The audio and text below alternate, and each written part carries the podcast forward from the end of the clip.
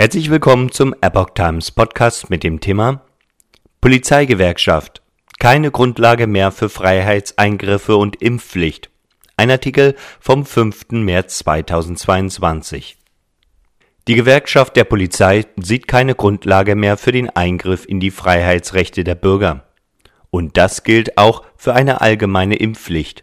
Deshalb zog die GdP auch ihre Befürwortung für eine berufsbezogene Impfpflicht für die Polizei zurück. Aufgrund der aktuellen Entwicklung in der Pandemie zieht die Gewerkschaft der Polizei ihre im November gemachte Einschätzung zur Impfpflicht für Polizei und Ordnungsamt zurück. Damit passe die GdP ihre Position den aktuellen Gegebenheiten an, heißt es in einer Pressemitteilung des Bundesvorstands. Diese neue Lageeinschätzung ergeht trotz noch immer auf hohem Niveau liegenden Infektionszahlen und der Tatsache, dass im öffentlichen Dienst derzeit zahlreiche Beschäftigte aufgrund von Covid-19 ausfallen. Impfung stoppt keine Omikron-Übertragung. Der Berliner Landesvorsitzende der GdP, Norbert Zioma, verwies auf die momentane wissenschaftliche Einschätzung im Vergleich zur Situation im November 2021. Damals habe man eine andere Situation gehabt.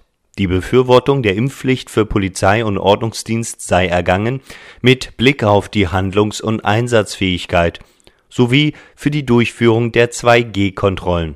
Die Delta-Variante sei tonangebend gewesen und die vorhandenen Impfstoffe hätten sowohl das Risiko schwerer Verläufe als auch der Übertragbarkeit des Virus vermindert. Nun habe sich aber die Lage geändert. Die aktuellen Impfstoffe verhindern keine Transmission der omnipräsenten Omikron-Variante. Derzeit würden richtigerweise immer mehr Maßnahmen zurückgefahren und es gäbe keine sachliche Argumentationslage für eine Impfpflicht mehr. Handlungsfähigkeit kontra Persönlichkeitsrechte. Zioma verwies auch auf die Abwägung zwischen Sicherheitsbedenken und den Freiheitsrechten der Bürger. Es ging uns zu jeder Zeit um die Handlungsfähigkeit, und wir wissen, über welch schweren Eingriff in die Persönlichkeitsrechte wir hier reden. Allein schon deshalb müsse man diese Entscheidung stets neu abwägen.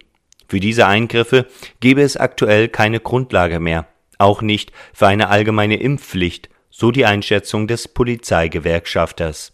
Allerdings verwies Sioma auch darauf, dass sich die Lage im Herbst wieder ändern könnte. Wir müssen stetig im Blick haben, welche Varianten ihre Kreise ziehen und welche Impfstoffe entwickelt werden, so der GdP-Landeschef.